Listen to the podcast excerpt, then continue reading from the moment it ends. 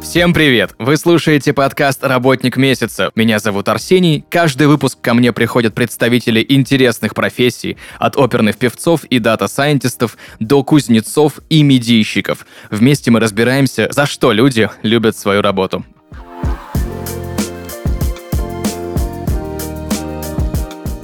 И сегодня в подкасте «Работник месяца» Кирилл Макевнин, SEO и сооснователь образовательной онлайн-платформы Hexlet. Кирилл, привет! Привет. Скажи, пожалуйста, как вообще ты пришел к созданию идеи школы? А, ну, здесь достаточно все просто. Я много лет сам был программистом и в целом до- дошел до состояния, когда мне хотелось передавать знания. Это такой этап, который очень у многих программистов наступает в определенный период карьеры. И сначала я это делал оффлайн в своем городе в рамках там, одной компании, а потом я понял, что хочу вывести это на какой-то новый уровень и масштабировать. Соответственно, мы начали учить так, как мы хотели учить э, людей онлайн. Да, пытаясь передавать все эти подходы максимальному количеству людей.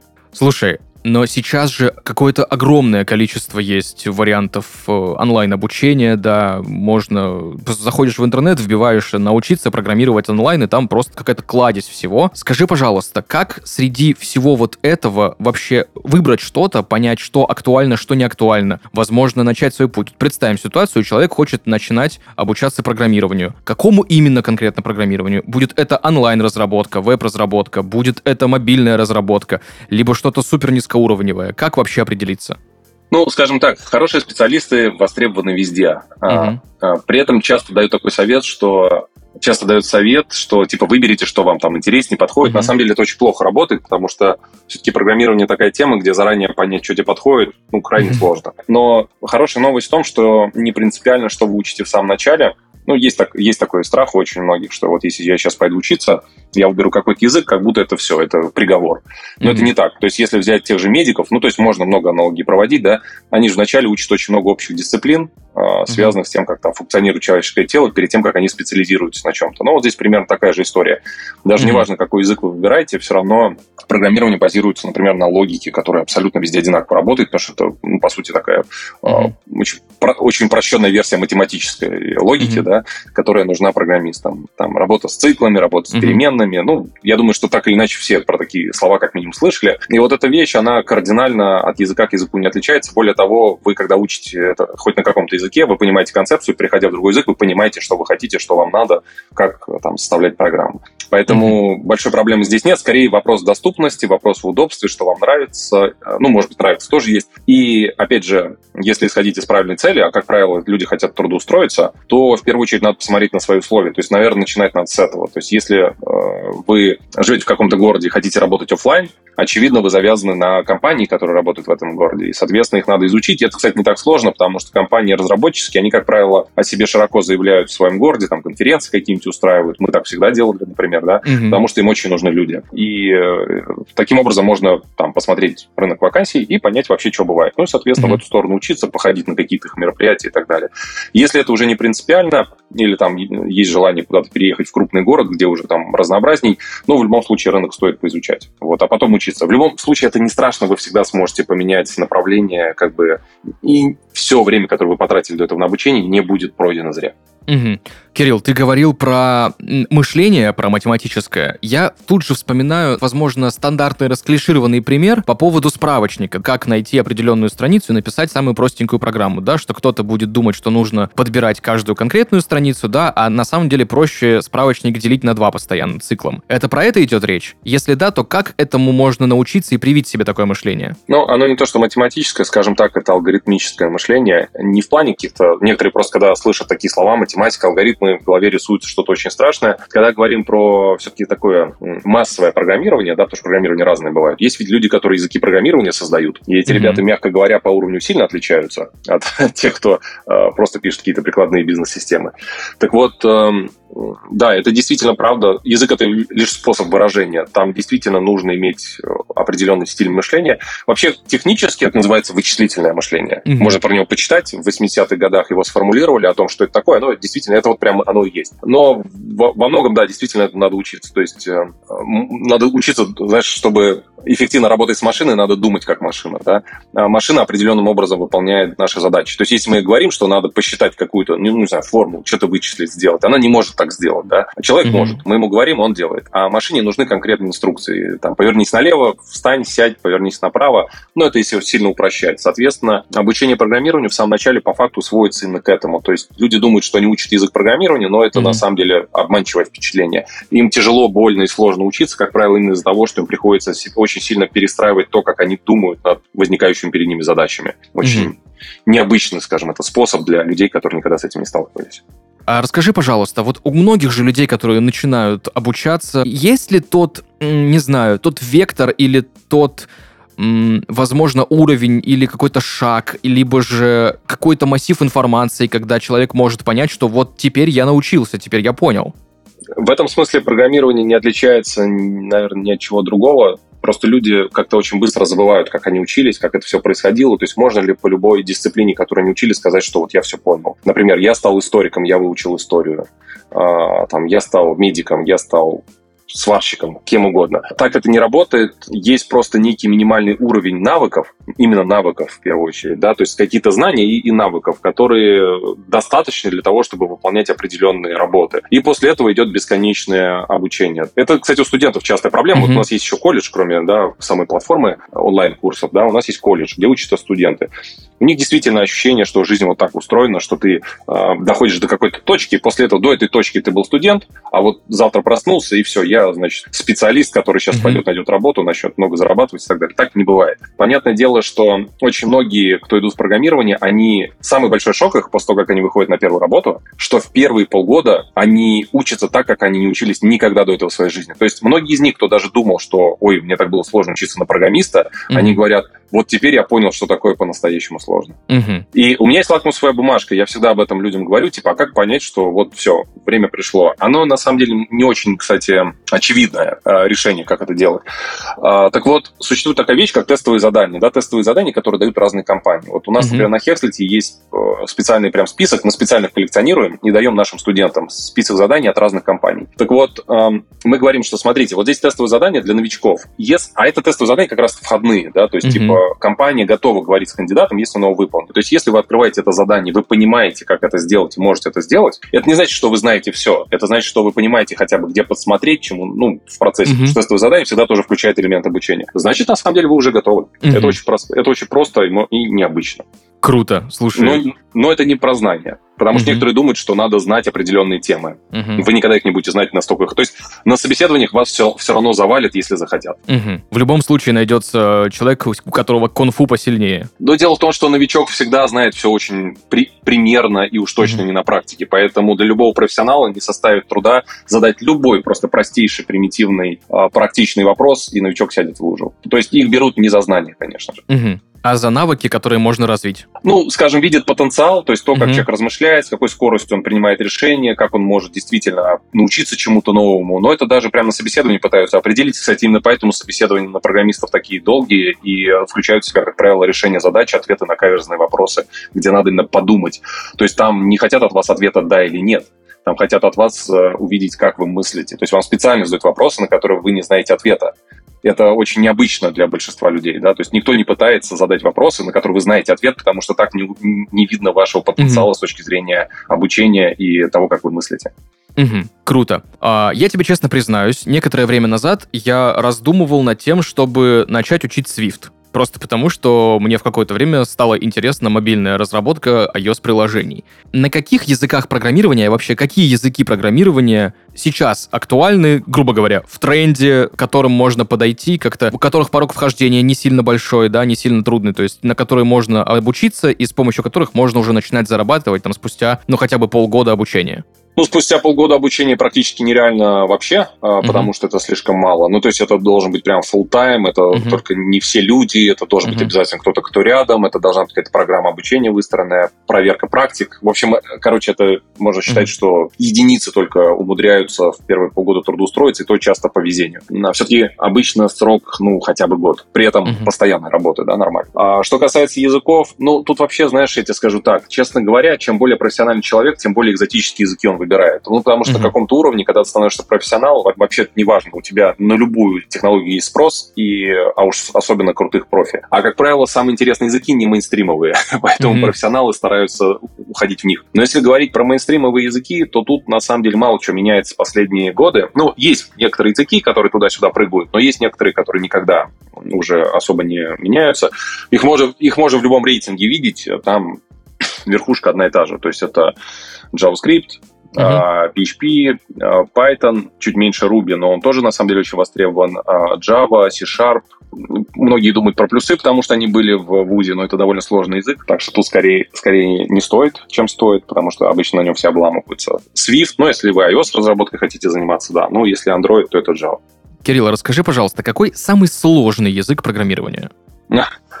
Это очень сложный вопрос. Есть действительно сложные языки а, по разным причинам, правда, но, скажем, знаешь, есть, такое есть такое понятие, как а, входная, входной порог, да, вот mm-hmm. есть языки с очень высоким входным порогом, а, потому что, например, они просто требуют э, сходу понимания довольно большого количества концепций. Ну и вообще есть, грубо говоря, в программировании есть много всяких концепций в языках программирования, часть из которых проще, часть из которых сложнее. Вот, например, если мы берем два языка, давай попроще, например, да, есть Java и JavaScript. Ну, во-первых, это два разных языка, у них немножко в названии есть совпадение, но больше они ничем не похожи.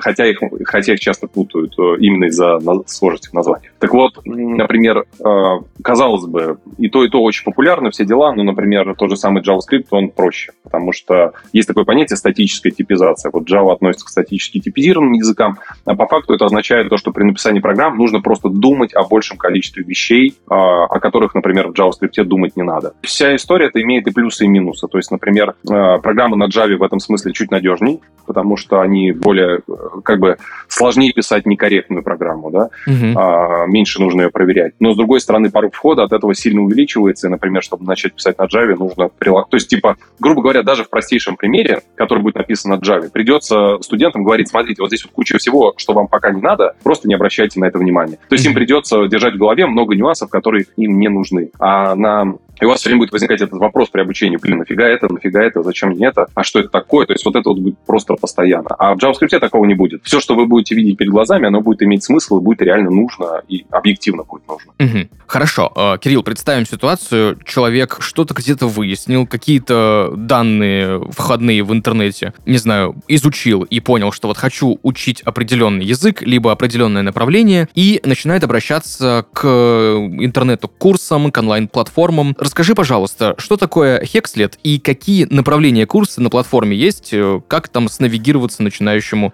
программисту? Да, сложный вопрос, потому что Hexlet — это большая история. Ну, Начнем с того, что действительно есть много э, школ всяких разных. Мы, если говорить про русскоязычную именно часть, наверное, одна из старейших, мы там появились в 2012 году, вот, и как бы за это время достаточно много всякого сделали. То есть это платформа, специализирующаяся на именно языках программирования. То есть мы, это связано именно не просто с нашей экспертизой внутренней, да, то, что мы сами это делаем, связано еще с тем, что, ну, в смысле, в первую очередь, с этим связано. И это влияет на, например, устройство, что это реально платформа с очень большим уровнем автоматизации. Короче, всякие всяких фишек, которые именно заточены под программирование. То есть это вот такая штука. Если говорить про новичков, то что мы не только для новичков, это самые мейнстримовые направления, а, например, там тоже самый Java разработчик, фронтенд разработчик, там некоторые виды бэкэндов разработчиков. Ну, это можно в программе посмотреть. В целом, что из этого начинать, честно говоря, вообще-то не принципиально. Ну, то есть люди просто скорее идут по принципу «я где-то услышал, мой друг, и они пошли куда-то». Но по большому счету, с точки зрения, ну, во-первых, это одна и та же методика обучения, и поскольку, как я уже говорил, начало обучения везде, ну, оно об одном и том же, то, несмотря на то, что используются разные языки, по факту механика одна и та же, потому что людям надо научиться мыслить определенным образом. Потом уже какие-то различия там ближе к концу даже начинаются, а, иногда существенные, но все равно это не основа. Поэтому в этом плане у нас даже есть такая фишка, что а, поскольку это платформа, и она очень сильно даже автоматизированная, то есть у нас люди, которые начинают, мы всегда объясняем нашим ребятам о безопасности входа. То есть, во-первых, мало того, что у нас вначале всегда есть бесплатные курсы, которые позволяют людям попробовать посмотреть, то есть подходит это или нет. Потому что, например, когда человек, попробовав наши курсы, говорит, блин, я понял, что программирование это не мое, мы тоже считаем это успех. Mm-hmm. Потому что мы выполнили некую профориентацию, помогли людям как бы избавить их от мучений. Потому что, знаешь, бывает частая история, когда тебе кто-то на мозг капает, или там друзья знакомые, все везде вокруг говорят вокруг, что надо быть программистом, меня, меня не лежит к этому душа. Ну, как вот в детстве, когда нас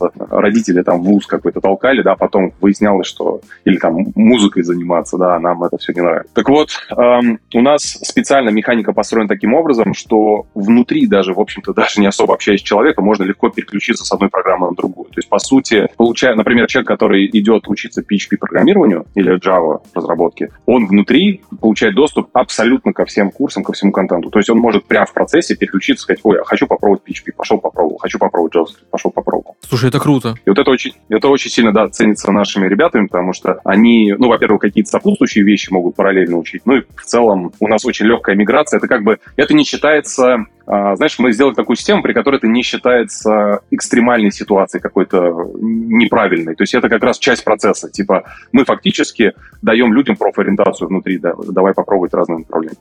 Угу. Слушай, а скажи, пожалуйста, я заходил э, на платформу, смотрел, что есть еще подготовительные курсы. Это вот как раз те бесплатные, о которых ты говоришь, или это история с, э, ну, для совсем новичков? А, это немножко другое, да, объясню. Есть э, бесплатные курсы, которые, ну, но там самостоятельно, да, то есть человек знакомится с платформой, знакомится с программированием, потому что, опять же, там всякие...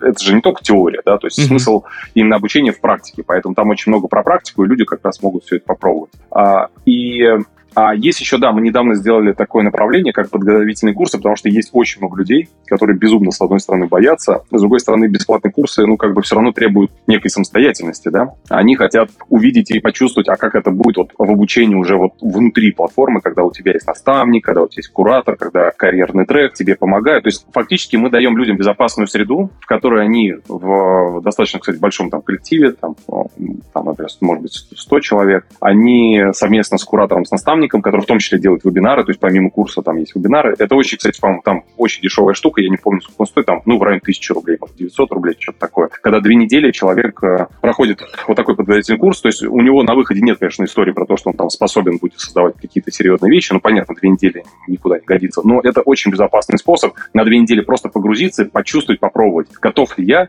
тратить потом там 10 месяцев своей жизни, потому что у нас, как правило, программы 10-месячные, да, для того, чтобы так кардинально изменить свою жизнь. Слушай, это очень удобно. Да, поэтому туда очень много людей приходят, да. То есть они пользуются просто дикой популярностью. Расскажи, пожалуйста, еще про интенсивы, потому что мне кажется, что интенсивами сейчас, особенно в конце 22 года, ну, пользуются реально все, потому что очень удобный инструмент. В чем его плюс? Я бы, наверное, знаешь, немножко, может быть, даже по-другому поделил. То есть, грубо говоря, у нас есть стандартное обучение, да, которое просто 10-месячное. Как правило, люди заняты после работы, там, все в разное время. То есть им это очень удобно и комфортно. То есть все-таки это подходит для большинства людей людей, взрослых, э, с современным темпом, графиком жизни. При этом у нас есть даже, даже скорее не интенсивы, а скорее мы запустили недавно формат, который называется Bootcamp. Mm-hmm. Вот, наверное, правильно сравнивать, потому что интенсив немножко другое. Это там, это просто короткие программы обучения, но они про другое. То есть это, как правило, второй уровень, типа там администраторов докачать, не знаю, выучить какую-то специфическую тему в программировании. Это скорее не про новичков. А вот Bootcamp это новый продукт, который мы давно собирались запустить. Это чем-то похоже вот на то, что ты вкладываешь слово интенсив. То есть Bootcamp — это э, обучение супер короткое, там порядка пяти месяцев. Э, иногда бывают более короткие буткемпы, но нам сложнее было уместить в 4 месяца. Э, куда приходят уже люди, имеющие какой-то бэкграунд. Ну, то есть, например, человек там год на Ютубе сам пытался учиться, понял, что не получается, ну, хоть какую-то базу выучил, и он уже хочет не такие длинные курсы, где вот прям с нуля, с нуля, а он хочет прям интенсивно, у него есть время. Кстати, буткемпы чаще это full time, то есть у нас mm-hmm mm реально это full тайм человек просто с утра и до вечера учится, но зато он в течение пяти месяцев получает результат. При этом Bootcamp, э, он включает в себя тоже там карьерный трек, все как полагается, то есть это полноценная вот история с точки зрения помощи в трудоустройстве. Просто люди делают все в течение буквально пяти месяцев с утра до вечера, да, то есть у тебя выделенный... Там отличие еще в том, что у тебя выделенный преподаватель и много совместных активностей. То есть если обучение такое, оно более индивидуальное, да, потому что каждый сам по себе а, со своим графиком, то здесь, поскольку есть часы, когда люди находятся внутри, все вместе, да, то они могут совместно работать, и это очень сильно влияет на скорость. То есть, например, там, где человек сам с собой, находясь там, ну, где-то он там, знаете, к наставнику не пошел, где-то еще какая-то история, он может там сидеть и тупить над одной задачей там пару часов. В таком формате, собственно, в чем интенсивность? Не просто то, что мы больше часов проводим за обучением, а в том, что из-за плотности взаимодействия э, те вещи, которые могут разбираться там часами, они здесь могут щелкаться просто за минуту. То есть очень гораздо выше скорость и обратная связь. Слушай, Кирилл, я, знаешь, еще часто замечаю, я даже на себе это прочувствовал. Мы выбираем курс, начинаем его проходить и теряем мотивацию. Как не терять мотивацию к прохождению онлайн-программ? Это сложный вопрос, потому что есть механики по тому, как пытаться ее поддерживать. Но глобально, давай так, есть механики, которые могут помогать, которые все абсолютно пытаются использовать так или иначе, но глобально все-таки, как ни крути, это остается на стороне человека. То есть вот он либо упирается, делает, либо не упирается, не делает. То есть если он в какой-то момент, ну, все-таки расслабился, да, и такой, ну, типа нет, его снаружи никак не замотивируешь. Просто, чтобы было понятно, что так просто не работает. Вот. А, поэтому все равно какой-то стержень должен быть внутри.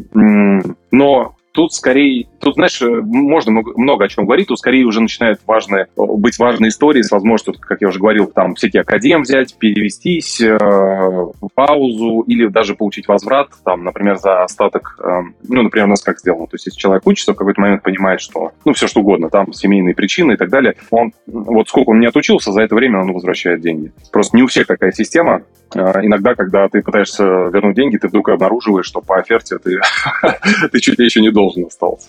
Mm-hmm. То есть тебя там э, все деньги, которые ты отдал, тебе уже никто не вернет. Так вот, это, это на самом деле все-таки основная история, потому что э, понятно, что внутри там просто есть просто механики, да, то есть мы, во-первых, стараемся через групповую динамику, то есть людям классно, когда есть всякие лидерборды, когда они видят, а, с какой скоростью двигаются другие, по, по всякие ачивки. А, это куратор, который приходит к человеку, там, подбадривает, спрашивает, как дела, и если он, например, там, тупит, тормозит, переводит его на наставника, который там в него включается. Ну, то есть вот просто такая вот э, куча рабочих процедур, которые позволяют вытащить людей из этого состояния и поработать с ними. Но повторюсь, несмотря на все это, если человек внутри себя сдался, то ничего уже не поможет. И тут как бы вопрос мотивации жизни, да, то есть есть люди, для которых это вопрос жизни и смерти. Там все надоело, надо там либо переезжать, либо э, там ипотеку гасить, и, конечно, такие люди, они там горы свернут, чтобы получить новую профессию.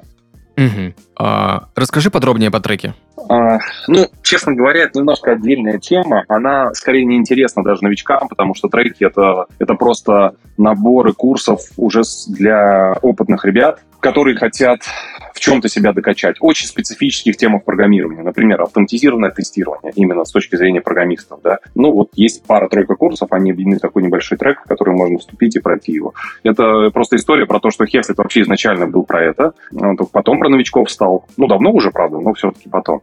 А, и у нас очень много вот таких вот небольших вещей, которые, например, пользуются популярностью в B2B сегменте. То есть у нас там крупные банки, телекомы, разные компании покупают вот это обучение, чтобы докачивать своих специалистов. Ну, либо ребята сами приходят. Скажи, пожалуйста, Кирилл, когда ты учился, когда ты, э, у тебя был период становления, вот на твоем примере, опыте, мы говорили про потерю мотивации, да, про какие-то сложные истории. Вот что тебя больше всего демотивировало, что тебе труднее всего давалось, и как ты через это перешел? Как ты это перешагнул и пошел дальше?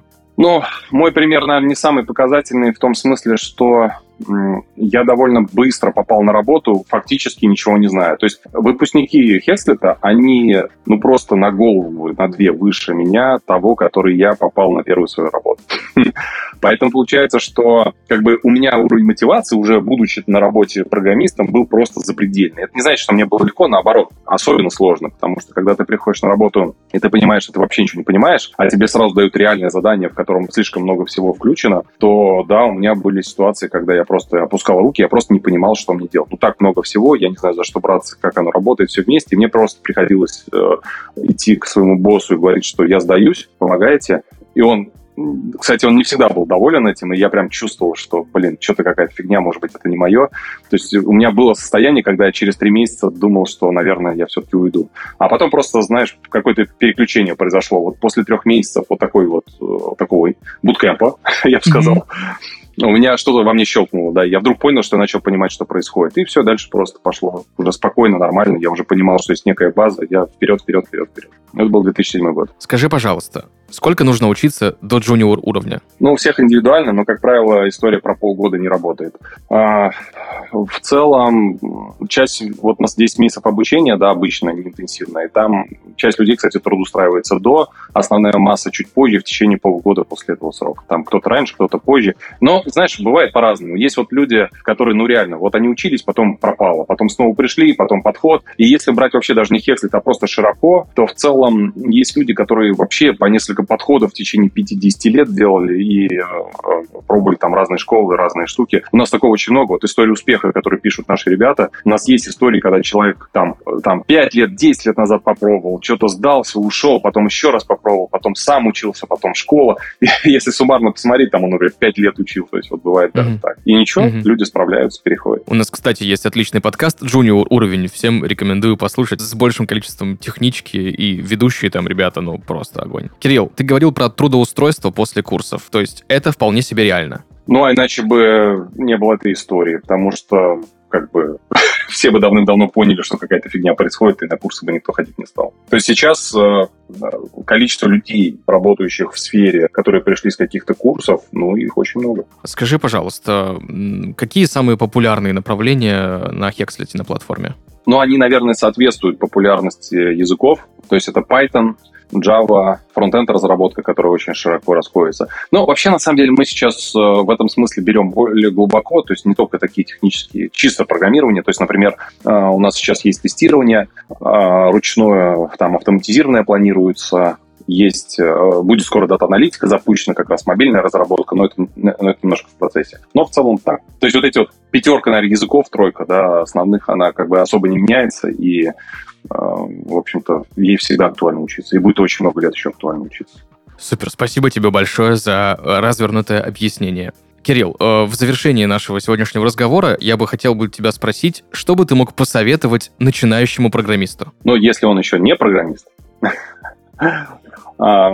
Ну, вообще, я, наверное, так сказал, что самая сложная история сейчас не найти информацию, потому что информация по тому, как стать разработчиком, она есть вся в интернете в любом количестве, ну, то есть можно найти все, что угодно. Проблема не в этом, проблема в обратном, что найти правильный путь, чтобы не отвлекаться, потому что, как правило, люди, которые делают это самостоятельно, они проходят через э, вот эти все ютубовские видосы и все остальное, где говорят противоположные вещи, в итоге там в голове, во-первых, каша, очень много всяких мифологий и так далее, и вот это является проблемой. В общем, одна из самых главных историй, то есть самостоятельно научиться очень сложно. И для этого нужен какой-то человек, который рядом с вами вам помогает и вас как-то ведет. Соответственно, вот э, одна из главных, наверное, историй это найти такого человека, который вам просто, ну, там, не знаю, друг программиста угодно, кто вам подскажет и как-то наставит на этот путь, чтобы вы э, не тратили годы на то, что можно получить за гораздо меньший срок. И читайте книжки. Люди их недооценивают.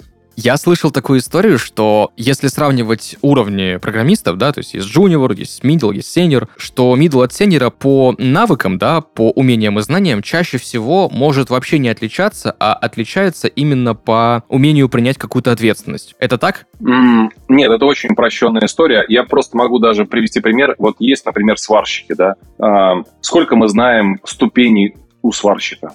Мне кажется, у них там десяток разрядов.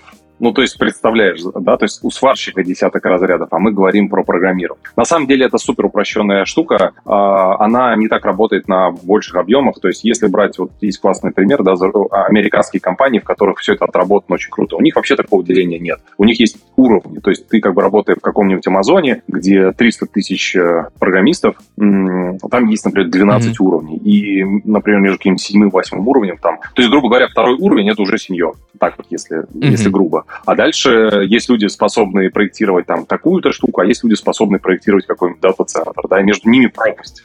Вот, поэтому все эти вещи, они... Ну, то есть это правда, действительно. Это, скажем, я бы не стал связывать с, с там, джуниор, не джуниор, все такое. Просто есть общий такой рост э, у каждого человека, который по ценности для бизнеса, да. И ценность, она же... Очень важно, что это специфично для конкретного бизнеса. То есть если я считаюсь там классным программистом здесь, может оказаться, что в другой компании я буду совсем не классным программистом. Вот, не только потому, что не из-за технологий, там гораздо шире это все.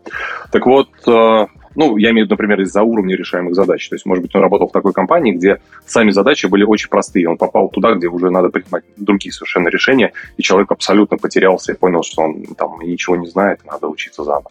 А в целом, да. То есть ценность для бизнеса в том, что э, чем более взрослый специалист, опять же, тут даже слово программист не надо вставлять, потому что подойдет любое слово, когда э, бизнес ему может доверять, знает, что он примет правильное решение, скажет, что стоит, что не стоит делать, и все приведет в нужное направление. Вот.